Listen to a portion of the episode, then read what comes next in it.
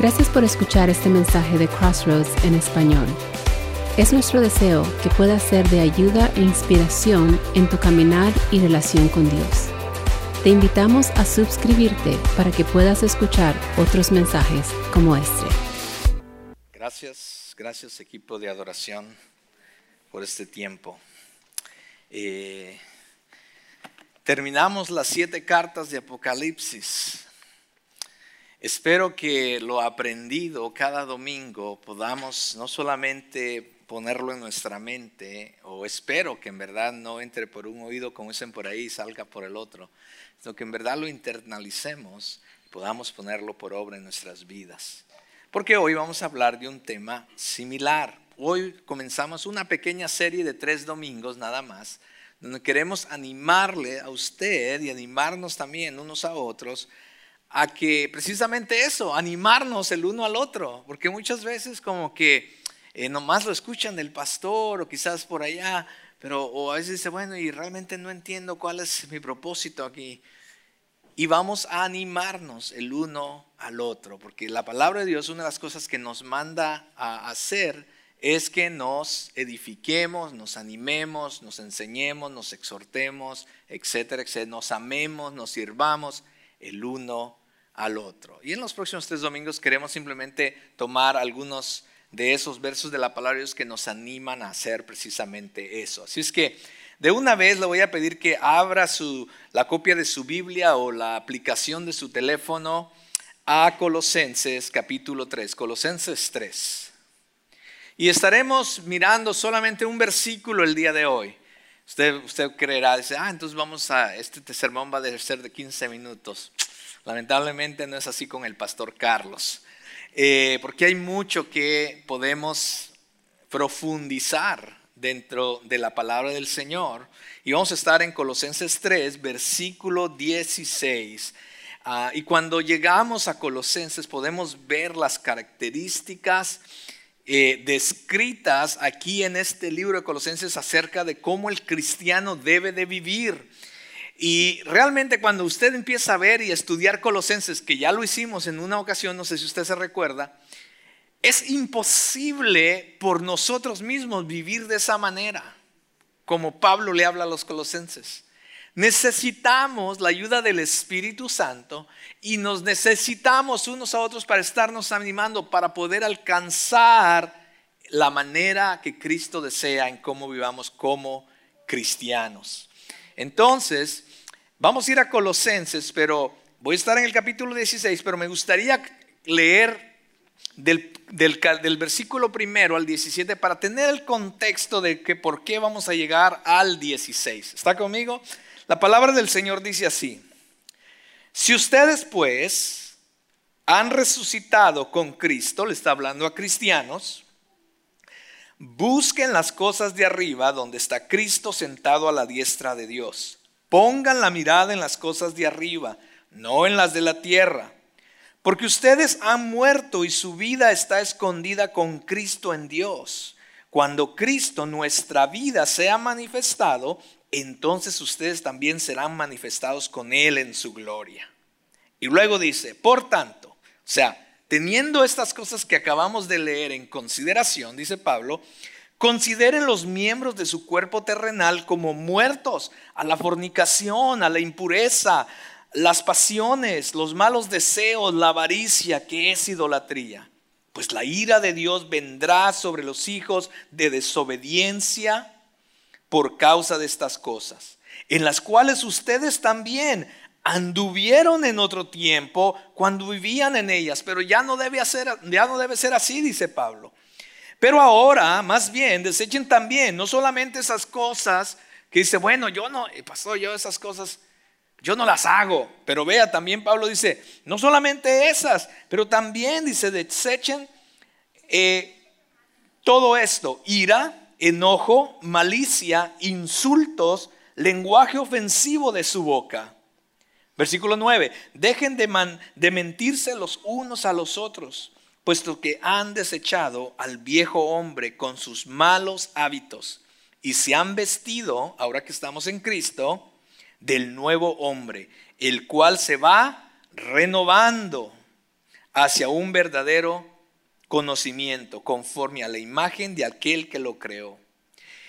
En esta renovación no hay distinción entre griegos, judíos, circuncisos e incircuncisos, bárbaro, escita, esclavo, libre, sino que Cristo es todo y en todos. Entonces, o sea, por esto que ahora otra vez acabamos de leer, entonces ustedes, como escogidos de Dios, santos y amados, revístanse eh, santos y amados, revístanse de tierna compasión, bondad, humildad, mansedumbre y paciencia, soportándose unos a otros y perdonándose unos a otros. Si alguien tiene queja contra otro, como Cristo los perdonó, así también háganlo ustedes.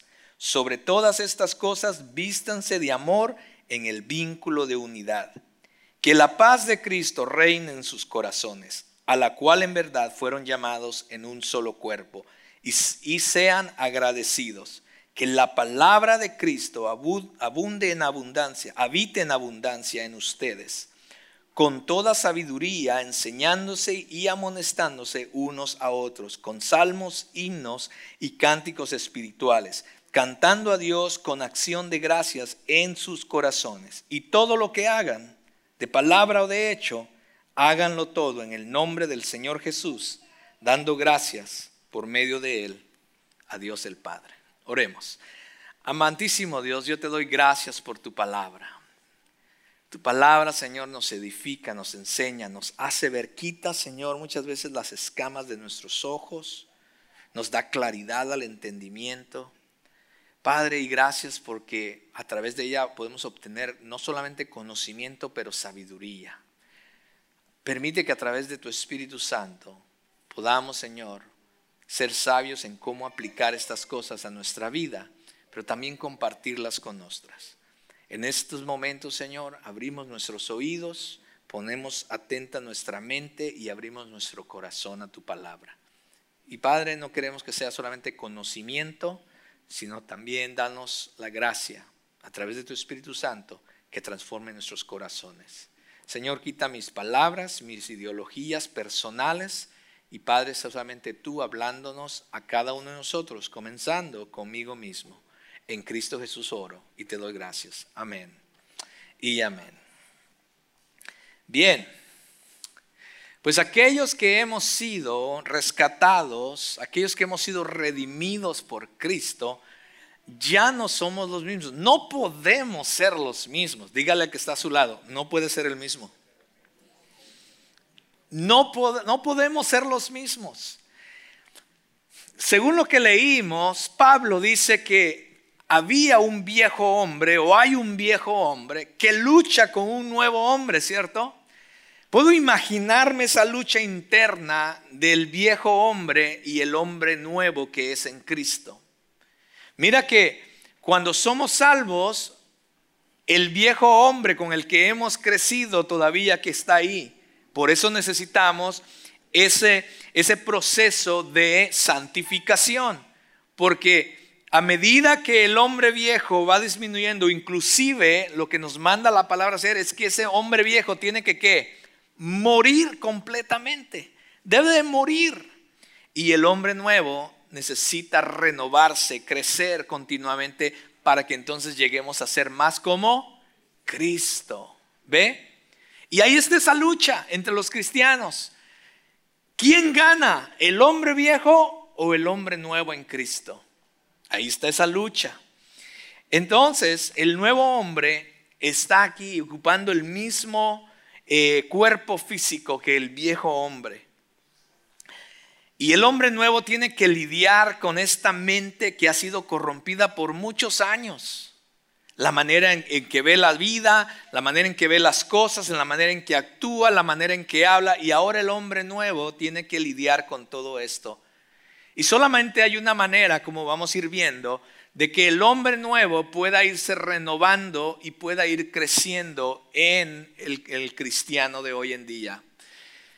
Y esa es la única manera que el hombre nuevo puede ser renovando y creciendo es en la manera en que lo alimentamos. hay un dicho por ahí que aquello que dejes de alimentar va a morir, pero aquello que alimentes va a...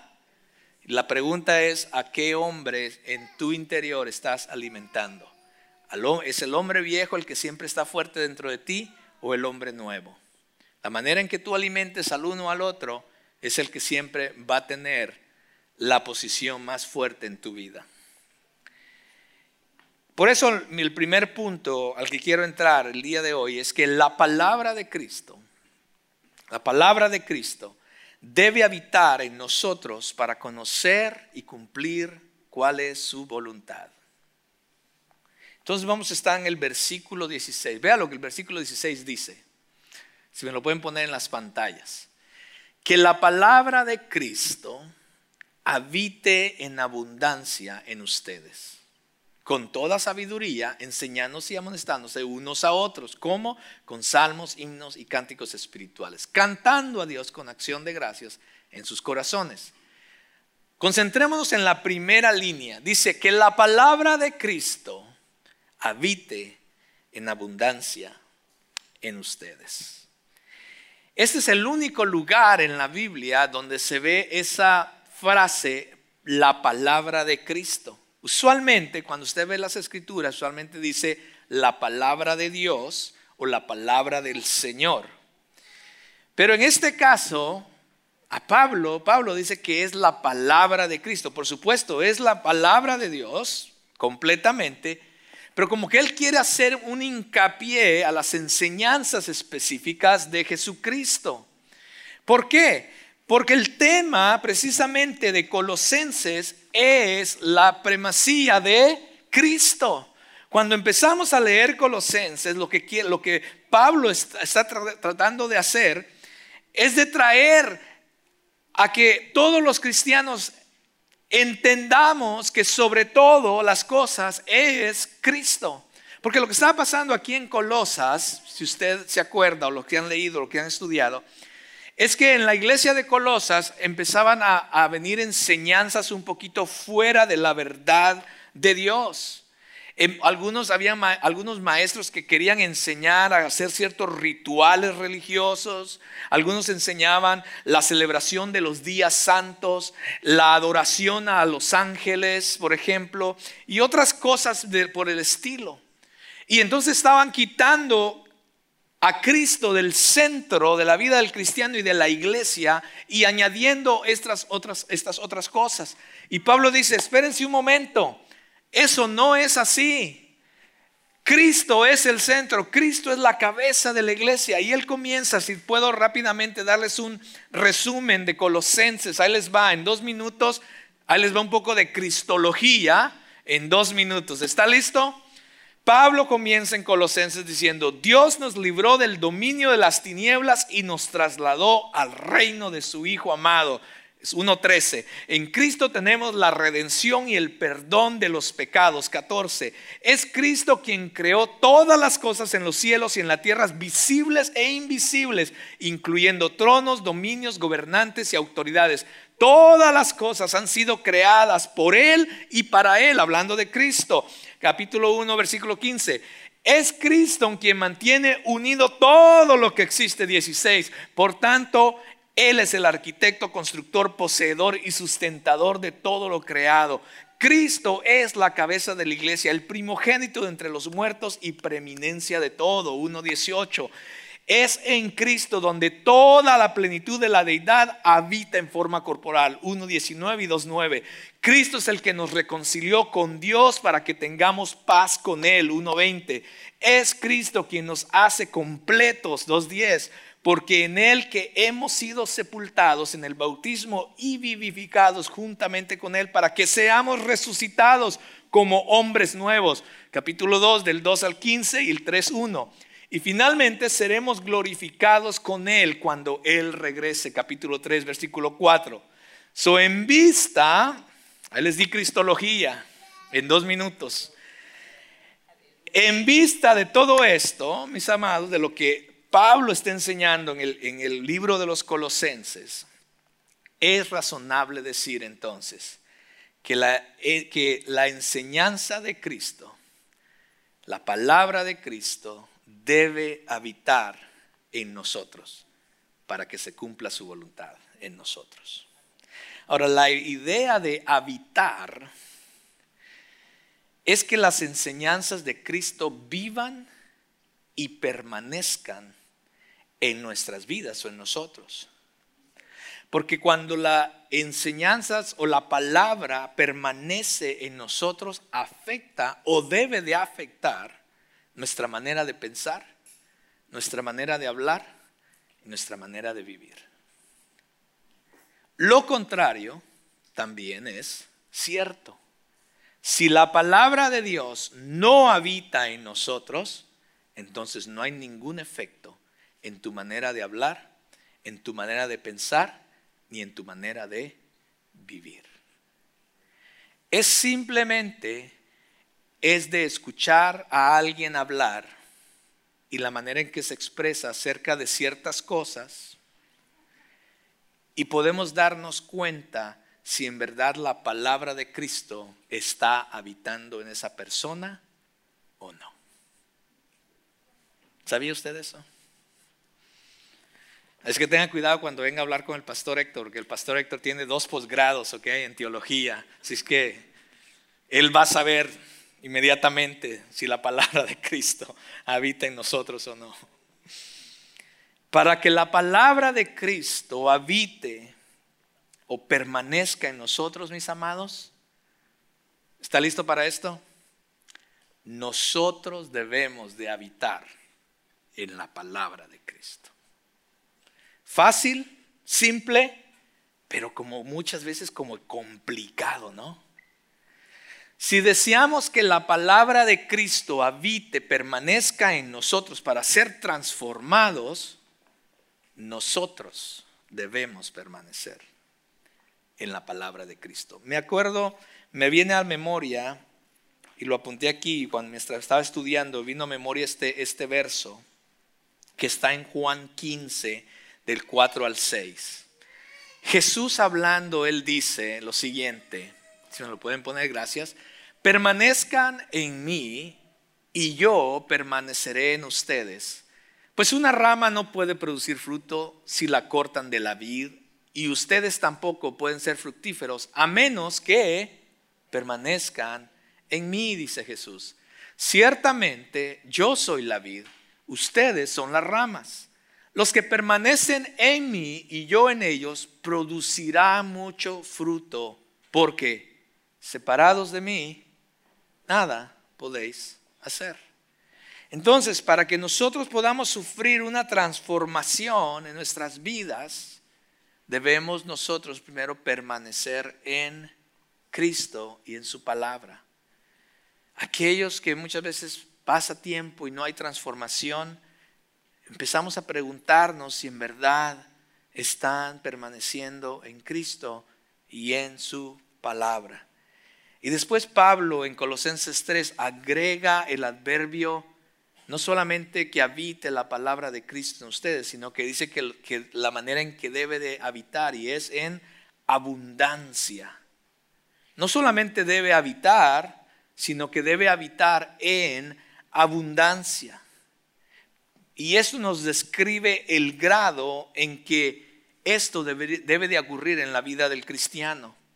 No solo debe de, habitar y permanecer constantemente en nosotros, sino debe de permanecer eh, constantemente, sino también en abundancia. Entre más llenos de la palabra de Cristo, más afectará nuestra vida, más afectará nuestra manera de pensar, nuestra manera de hablar, nuestra manera de vivir, nuestra perspectiva de la vida, lo contrario a eso, como ya lo dije, también es una realidad. Así es que a menos que estemos llenos de la palabra de Cristo, miraremos el efecto en nuestras vidas. ¿Cómo estamos viviendo? Y la pregunta es, ¿es ese un reflejo entonces de cómo está habitando la palabra de Cristo en tu vida? Hoy en día, mis amados, se está volviendo un poquito más difícil. Quizás siempre ha sido, pero hoy se está viendo mucho más. encontrar creyentes que realmente conozcan aún los conceptos básicos de la palabra de Dios. En, serio. Hay muchas veces que, que hemos tenido pláticas con personas o escuchas personas que muchas veces no pueden ni describir qué es la salvación, ni quién es Dios. Le haces la pregunta, bueno, ¿me puedes explicar quién es Dios? Inclusive cristianos no pueden ni decir claramente quién es Dios, quién es Cristo, qué es el Espíritu Santo. ¿Podemos creer en la Biblia? Muchas veces los cristianos no saben ni cómo defender o tener un concepto básico acerca de estas cosas, mis amados. Y cuando miramos eso en los cristianos o en las iglesias, entonces nos debemos de preguntar, ¿por qué de extrañarnos entonces que no haya ninguna diferencia entre aquellos que se llaman cristianos y los que no son cristianos o los que están afuera? ¿Cuál es la diferencia entre los que están dentro de una iglesia y los que están afuera? La diferencia puede ser y debe ser es que los que están adentro deberían de estar llenándose de la palabra de Dios. Porque solo entonces va a haber una transformación interna. Es triste, mis amados, ver muchas veces la flaqueza espiritual de muchos cristianos. Y, y esa flaqueza espiritual es simplemente por la falta o la abundancia de la palabra de Cristo en ellos. Pero lo más triste de todo es que para algunos puede ser ignorancia, o sea, simplemente dicen, no, pues es que yo simplemente desconozco la palabra de Dios, ok. Pero lo más triste es lo siguiente.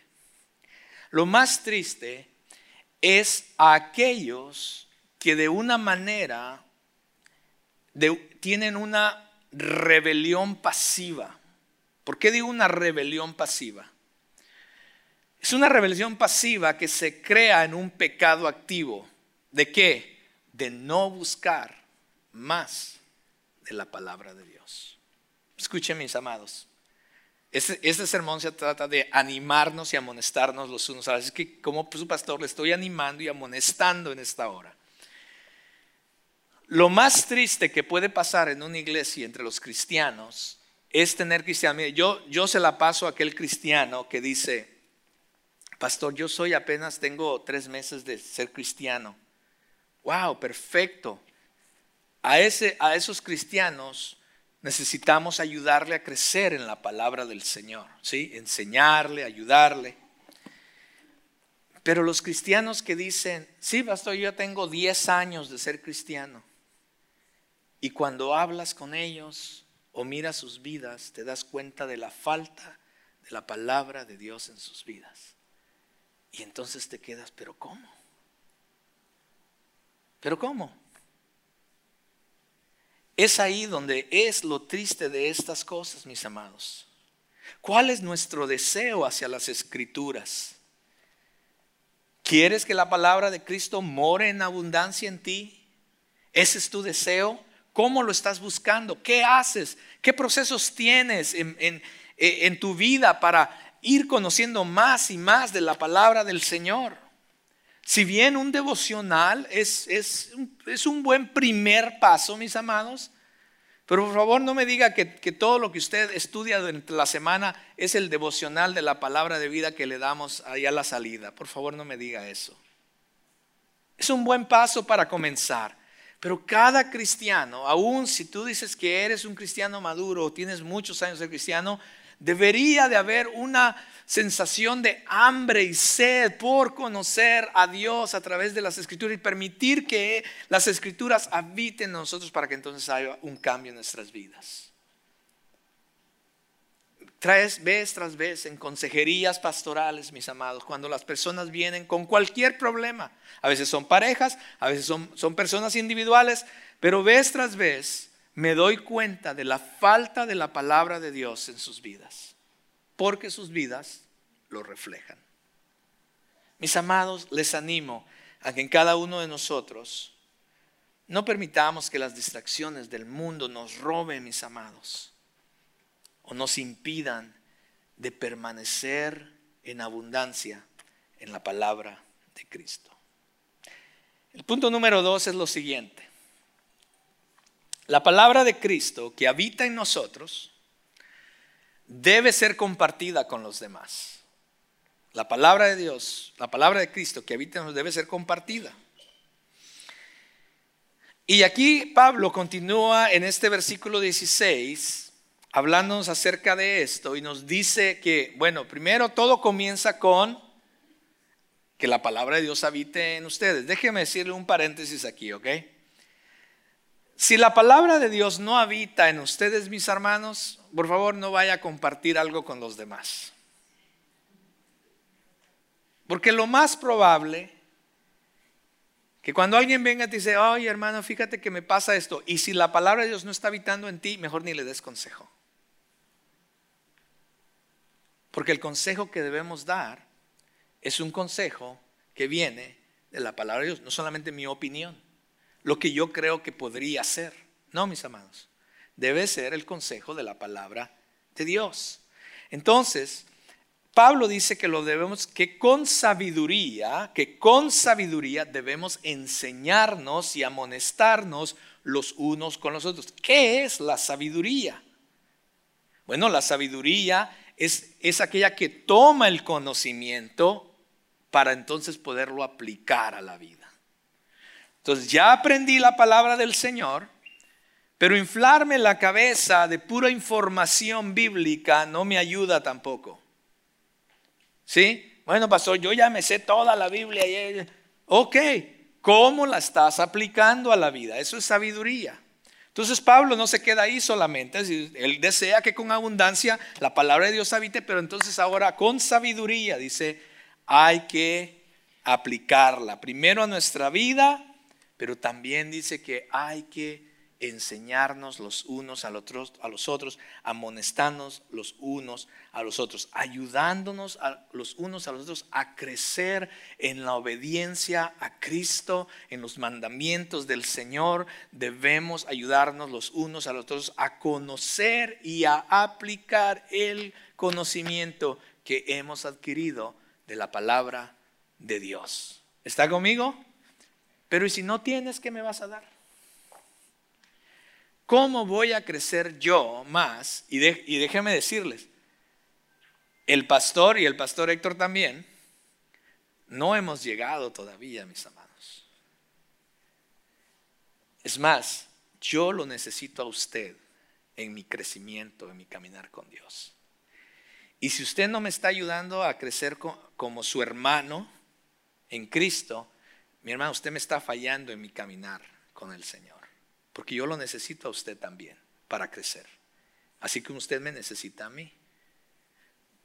No solamente es la responsabilidad del pastor o de los pastores o de los líderes. Como podemos ver en el versículo 16, es responsabilidad de todos podernos ayudar mutuamente, enseñarnos mutuamente, amonestarnos mutuamente en el caminar del Señor, mis amados. Es más, yo desearía que, usted me ustedes me dejaran sin trabajo. ¿A qué me refiero a eso? No es que usted me va a decir, se vayan a levantar revolucionados, saquen al pastor, saquen al pastor. No, no, no de esa manera, por favor. Sino que, que la palabra del Señor abunda tanto en ustedes, mis amados, que entre ustedes ya no necesitan venir a ver al pastor para consejería, sino que Fácilmente usted le habla al hermano y a la hermana y dice, fíjate que estoy pasando por esta situación. Y sabe que ese hermano, esa hermana le va a dar el consejo de la palabra del Señor de una manera sabia. Y entonces usted lo va a tomar, lo va a aplicar y usted va a ver los cambios que Dios va a hacer. Y así unos a otros. Y de repente el pastor ahí, pues, ¿y ahora qué hago? Me tengo que venir a vender tacos o hamburguesas mejor. Porque ya no me necesitan. Porque la palabra del Señor abunda tanto en ustedes que mutuamente se ayudan, se enseñan y se amonestan los unos a los otros. Pero vuelvo a repetir, si no lo tienes, por favor no lo hagas. Comencemos primero conociendo la palabra del Señor. Él dice, Pablo dice, que nos enseñemos. Esta palabra enseñar la obtenemos en el original es de donde obtenemos la palabra didáctico o didáctica. Y se refiere básicamente a la instrucción en el conocimiento, es contarle a alguien los hechos, cómo pasaron y la relación que hay entre ellos. Entonces debemos de conocer la palabra del Señor. muchas veces debemos de profundizar en la palabra del Señor.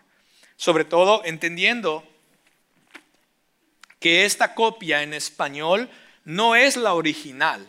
Entonces, para poderla entender, la, esta copia en español, yo necesito inclusive indigar más para realmente qué fue lo que estos escritores, a través del Espíritu Santo, realmente nos están tratando de decir hoy en día a nosotros y cómo lo podemos aplicar hoy en día a nosotros teniendo en cuenta en muchos contextos, el contexto cultural, el, el contexto lingüístico, etcétera, etcétera. Necesitamos ahondar en estas cosas, mis amados. Para mí es un privilegio enseñarles domingo a domingo. Para los maestros de, de grupos pequeños es un privilegio enseñarnos, pero todos debemos llegar ahí. Y si usted no es parte de un grupo pequeño, le animo a que sea un parte de un grupo pequeño para que ahí es donde nos enseñan a ahondar. Hoy estuve unos minutos en una, de las clases, mis amados, eh, y están hablando de la historia de la iglesia. Y decía, wow, o sea, recordar todas esas cosas. Creo que estábamos en, en los años 1500 o 1600, algo así. Y este, estábamos hablando de estas cosas y decía, wow, o sea, ¿cuántos, ¿cuántas personas no saben estas cosas? y podemos aprender juntos como grupo pequeño. También nos habla de amonestar. Pablo dice que hay que amonestarnos el uno al otro. Esta palabra amonestar eh, eh, originalmente tiene que ver con recordar, pero también puede ser traducida exhortar o dar instrucción. Y aunque en esta ocasión señala de eh, las cosas que no están tan bien, las cosas que están mal, y también advertir acerca de ellas. En otras palabras, al enseñarnos los unos a los otros, estamos contándole los hechos y cómo sucedieron, etcétera, etcétera. Y al exhortarnos también les estamos diciendo, y ten cuidado con estas cosas porque estas cosas están mal y así es como Dios desea que las cosas se hagan. Ve cómo una cosa va conectando con la otra en nuestro crecimiento espiritual. Las escrituras, mis amados, fueron precisamente hechas para esa razón, para instruirnos, para capacitarnos en nuestro crecimiento y para que conociéramos a Dios de una manera mejor. Pero vuelvo a repetir, esta no es responsabilidad solamente de los pastores y los que enseñan en un grupo pequeño. Esto, según el versículo clave de esta mañana, es responsabilidad de todos nosotros. El enseñarnos el uno al otro, el exhortarnos el uno al otro. ¿Cómo empieza todo? Cuando la palabra de Cristo abunda, permanece, habita en nosotros. Entonces, esa, la meta de nosotros debe de ser la misma meta que tenía Pablo, que él deseaba presentar, dice él, a todo hombre completo en Cristo. Ese es mi deseo como pastor también. Ese es el deseo de nuestra iglesia. Pero también debe ser el deseo de cada uno de nosotros en cuanto a nuestros hermanos, en cuanto a nuestra familia quizás, en cuanto a nuestros hijos, papás. Ustedes tienen una responsabilidad de presentar completos a sus hijos delante de Dios. ¿Qué van a hacer? ¿Qué van a hacer, papás? La palabra de Dios comienza en que habite primero en ti, papá y mamá, para entonces ir enseñando a tus hijos hombres a sus esposas, ¿qué van a hacer?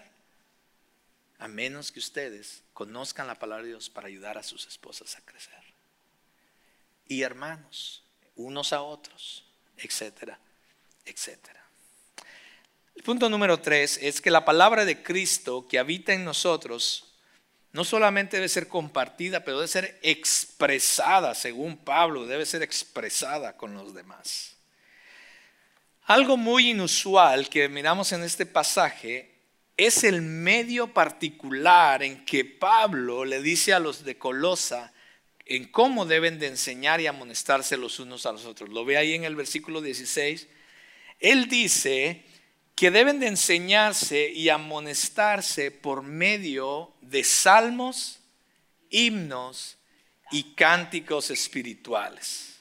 Ahora, hay mucho que podemos pasar aquí tres días, ¿ok?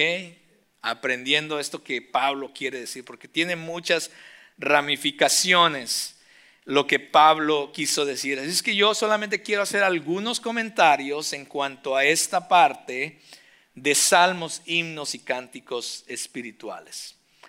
Hay una amplia variedad y sobre todo si son músicos, si el equipo de alabanza está aquí o quizás no están aquí, no sé, deberían de escuchar esto y todos necesitamos conocer y escuchar esto. Hay una amplia variedad de temas en la música que menciona la escritura. La música a menudo, mis hermanos, es una respuesta cuando vemos a través de las escrituras, okay, estoy hablando en las escrituras, ¿ok? Cuando vemos en las escrituras acerca de la música, es una respuesta de alegría a la salvación y sus ramificaciones. Por ejemplo, cuando el pueblo de Israel fue libre de Egipto, dice que cuando después que pasaron el mar hubo una furia de música y adoración y alabanza al Señor. De igual manera, nosotros, al ser rescatados de nuestro pecado, debe nacer en nosotros eh, una, un despertar de alabanza al Señor por su salvación de nuestros pecados a través de Jesucristo. Y vemos la música a través de la historia como parte de esos tiempos grandiosos de lo que Dios es y de lo que Él ha hecho y la música siempre ha sido parte fundamental de lo que la iglesia o el pueblo de Dios ha venido haciendo. Es más, es tan fundamental que Apocalipsis termina con una figura de, de, toda tribu, pueblo y nación delante del Señor, adorándole en una adoración muy especial en frente al Cordero. Es tanto que eh, vemos a través de las escrituras que hubo música, hay música en el cielo, hay música aquí en la tierra y habrá música por la eternidad. Entonces la música es muy importante, como podemos ver. Es más, cuando usted va a través de los salmos, hablando de salmos, como dice Pablo, usted va a ver que los diversos salmos indican claramente que la música incluye una amplia gama de temas. Vemos que hay salmos que son oraciones de confianza, eh, peticiones de protección o misericordia. Hay salmos que se enfocan en la majestad de Dios de varias maneras. Hay salmos que incluyen la grandeza mostrada de Dios en los cielos y en la tierra habla de, las obras poderosas de Dios a través de Israel, habla también, es una respuesta a sus oraciones, también los salmos exaltan varios atributos de Dios, como por ejemplo su bondad, su eternidad, su poder, su dominio, su omnisciencia, su omnipresencia y su fidelidad, como hace rato cantábamos. Hay salmos que, que hay salmos como de duelo de pecado, eh, hay, salmos de acción de gracias por el perdón que Dios ah, les ha dado. Hay varias peticiones de liberación y también hay salmos que piden castigo para los malhechores. ¿Sabía usted eso? Es más, aquí en, paréntesis, hay un salmo y se me, se me, olvidó ahorita cuál salmo es, pero hay un salmo donde los salmistas le dice a Dios, Señor, este, agarra tu y destrozalo, dice en medio de tus dientes sean destrozados. O sea, yo decía, wow, qué, petición a Dios sobre sus enemigos, ¿no? Hay lamentos por el sufrimiento y también hay llamados a la adoración. Todo esto lo encontramos en los salmos. Entonces, cuando Pablo hace referencia a los salmos, se refiere principalmente a los salmos del Antiguo Testamento. Pero también es un término que básicamente significa una poesía acompañada de un instrumento musical. Es lo que salmo significa. Una poesía acompañada de un instrumento musical. Entonces, si alguien, si alguien es poeta, se para aquí y le decimos a uno de los chicos una guitarra o un teclado, eh, no existían estas cosas electrónicas antes, ¿no? Antes eran como diferentes cajones, etcétera. Eh, y entonces alguien empezaba a dar una poesía a Dios y estaba ahí el del, el arpa y hablaban al Señor. ¿Ve cómo era? Por eso usamos instrumentos musicales. Son diferentes como antes, pero por, es la razón por la que en esta iglesia y muchas iglesias usamos instrumentos musicales.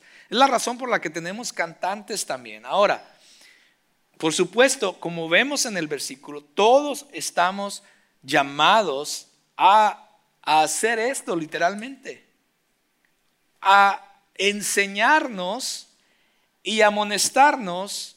Y una de las maneras, según Pablo, es a través de la música, la alabanza. Es que cada vez que usted levanta una canción a Dios y su, y su vecino o el que está sentado junto a él lo escucha, está escuchando lo que usted está diciendo. Es más, quizás se está fijando si lo que usted está cantando en verdad lo cree en su corazón. ¿Sí a entender? O, simplemente, o si simplemente, simplemente son una repetición de palabras. O si en verdad usted en su corazón cree lo que estamos cantando. Después dice él que hay himnos, que lo hagamos también con himnos, no solamente con salmos, que ya un poquito expliqué más o menos lo que son los salmos, sino que también lo, lo hagan con himnos, dice. Entonces los himnos son cantos de alabanza, a diferencia de un poco de los salmos, esos himnos hablan específicamente a Dios o de Dios y su Cristo con un contenido doctrinal muy marcado. En los, en los himnos que se han escrito en la historia, una de las cosas que estos ah, personas escribieron estos himnos era de que querían asegurarse que las verdades de la palabra de Dios fueran impregnados en esas canciones. Por eso hay muchos signos y cuando usted lee los himnos, usted va a poder resalta la doctrina o las enseñanzas de la palabra de Dios en esos himnos. Y después Pablo dice que también lo hagamos con cánticos espirituales. ¿Qué es un cántico espiritual? Bueno, lo más probable es que Pablo se estaba refiriendo a un cántico de testimonio por aquellas cosas que hablaban aquellas cosas que Dios había hecho en ellos, ¿ok? O aquello que expresara una verdad espiritual acerca de Dios. Y esto incluye, estos cánticos espirituales de los que habla Colosenses, incluye los cantos que muchas veces cantamos también en esta iglesia. Ahora, permítame ah, ampliar un poquito en cuanto a unas cosas aquí en cuanto a esto. Ten en cuenta que Pablo no está llamando a todos a cantar al stage, ¿no? Sino desde, inclusive desde la antigüedad, eran ciertos algunas personas que eran, eh, que tenían un don y un talento para hacer esto, eran los que estaban al frente de esto. Inclusive cuando cuando David viene a ser rey, él escoge a personas específicas debido a su talento para que pudieran servir en, el templo en cuanto a la música, en cuanto a la alabanza al Señor. Pero todo el pueblo era llamado a adorar y alabar al Señor. ¿Está conmigo? Entonces, no es, no es solamente es un llamado para algunos, es un llamado para todos. No importa, mi hermano, si no te entonas ni en la regadera, Tú estás llamado a venir a adorar al Señor en canto. Pero mira qué interesante. Pablo dice que debemos enseñarnos los unos a los otros a través de los salmos. O sea, tú dices, mira mi hermano, déjame decirte lo que el Señor nos dice acá. Es más, y si quieres cantárselo, es bíblico, mis hermanos. Cántaselo si tú quieres.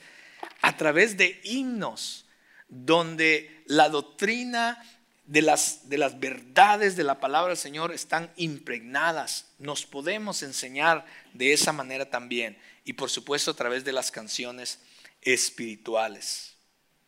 Todos estamos llamados a ser partícipes de esto, mis amados. Entonces, lo que Pablo está diciendo en este versículo es, quiere establecer específicamente, es que la música puede usarse y debe usarse para enseñarnos y amonestarnos los unos a los otros. Y esto nos incluye a todos, no solamente a los líderes de alabanza o a los músicos, sino a cada uno que son parte del cuerpo de Cristo. Ahora, quiero hacer un paréntesis en esto porque tenemos que tener mucho cuidado. Tenemos que tener cuidado que al enseñarnos y amonestarnos los unos a los otros a través de cantos, a través de salmos o cánticos espirituales, no nos volvamos el centro de alabanza o adoración. Yo doy gracias a Dios por nuestro líder de alabanza, que es muy cauteloso en cuanto a las canciones que él trae a nuestra iglesia. Porque hay muchas canciones que de repente, cristianas, hello, cristianas, que son muy populares y todo el mundo, usted la escucha en la radio y dice, ay, qué bonita esa canción. Pero que muchas veces cuando tú la escuchas muy detenidamente, aunque hablan de Dios, al final el centro de esa canción no es Dios, soy yo. Tenga cuidado, tengamos cuidado con ese tipo de canciones, donde la canción se nos enseña que Dios está ahí para bendecirme, el Señor me va a suplir, eso Dios me va, Dios mío, yo soy, eh, yo soy el amigo de Dios, entonces Él está ahí por mí. Cuidado con ese tipo de canciones, porque tú ni yo somos el centro de la adoración. La adoración, el centro de la adoración ha sido, es y continuará y debe ser en nuestras vidas como cristianos, en cualquier iglesia, Cristo y nuestro Señor, nuestro Dios. Solamente.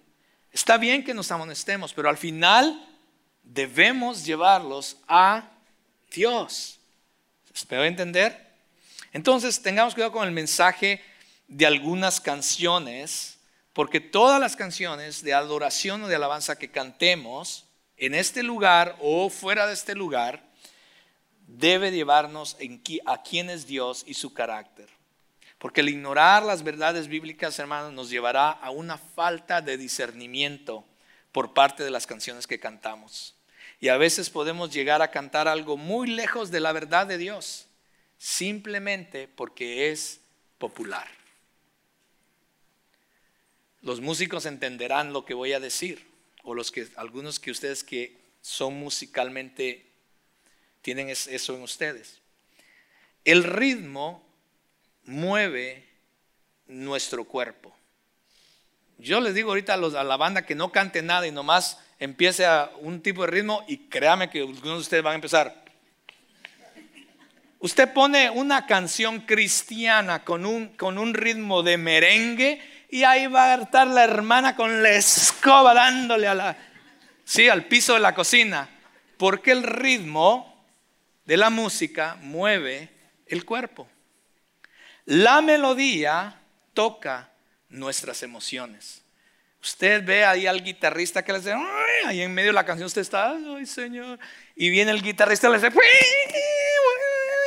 y usted, ay, es que ese guitarrista me llevó al cielo, ¿cierto? O el, cuando traen un saxofonista también lo mismo, ¿no? Porque las melodías tocan nuestras emociones. ¿Está conmigo?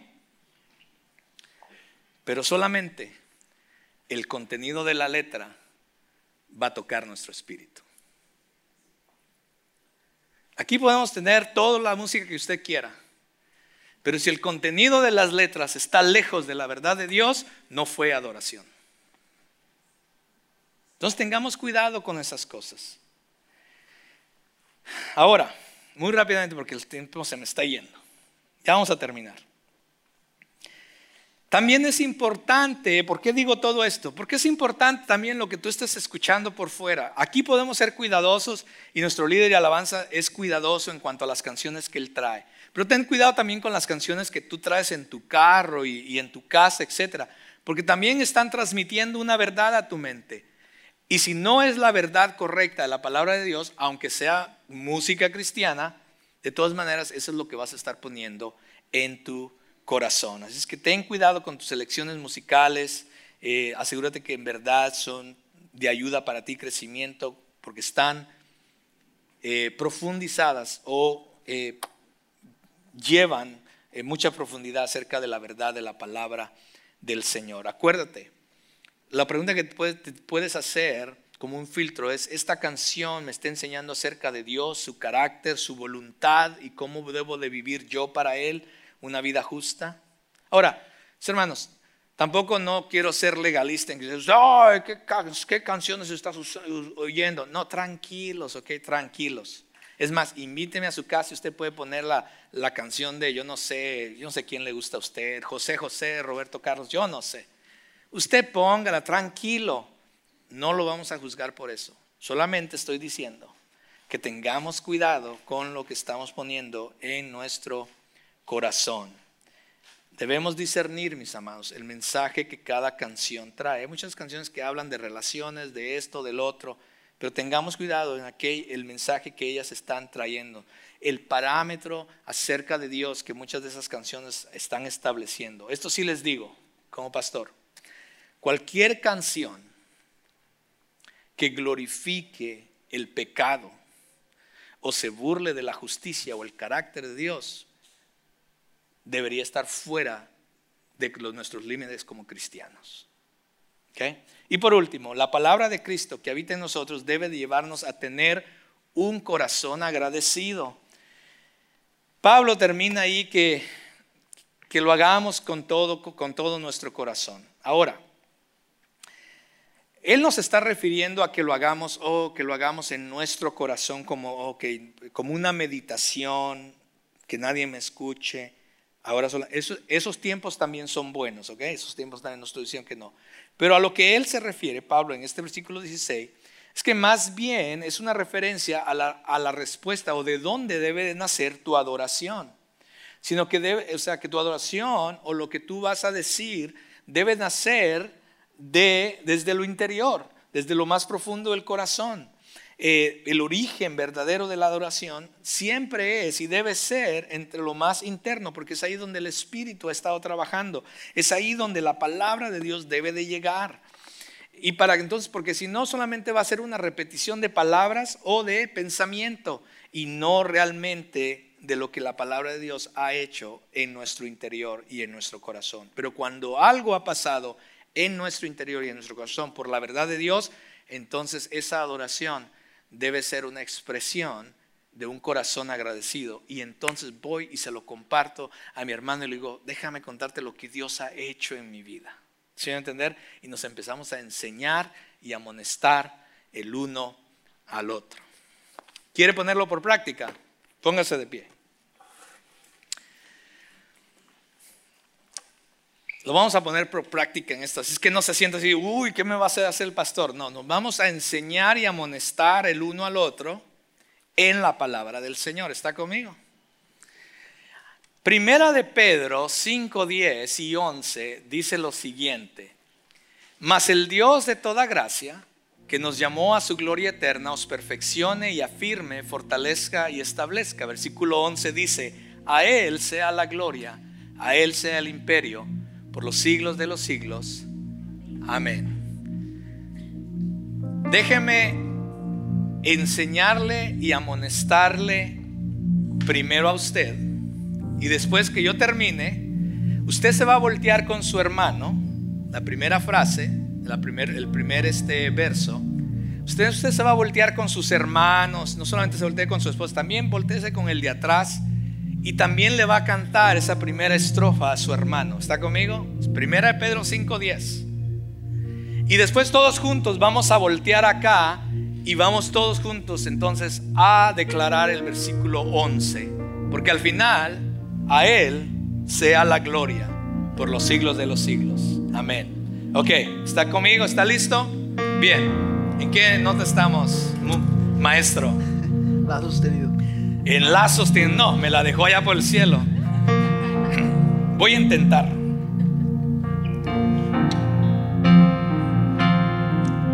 Mas el Dios de toda gracia que nos llamó a su gloria eterna, mis amados, os perfeccione y afirme, fortalezca y establezca. Ahora usted más el Dios, uno al otro.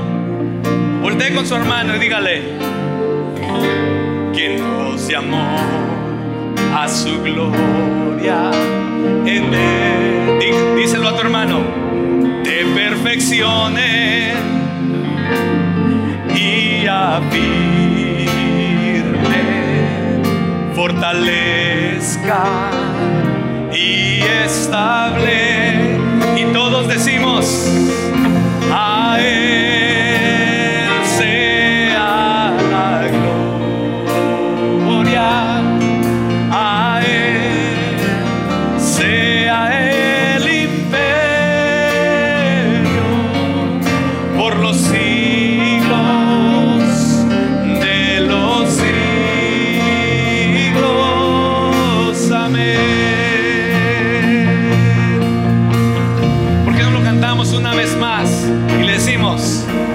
el Dios de toda gracia que nos llamó a su gloria eterna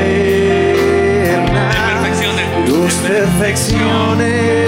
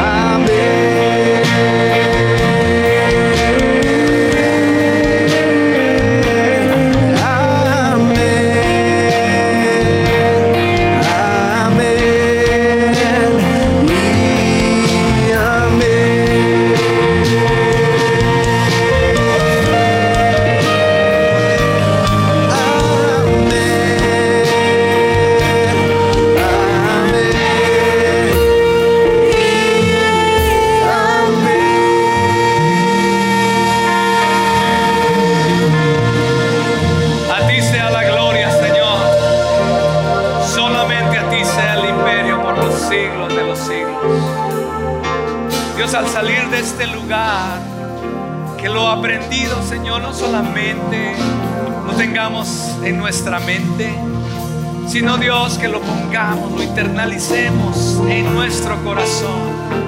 Que tu palabra venga a habitar en cada uno de nosotros en abundancia para podernos enseñar y amonestar los unos a los otros en amor, Padre, en armonía.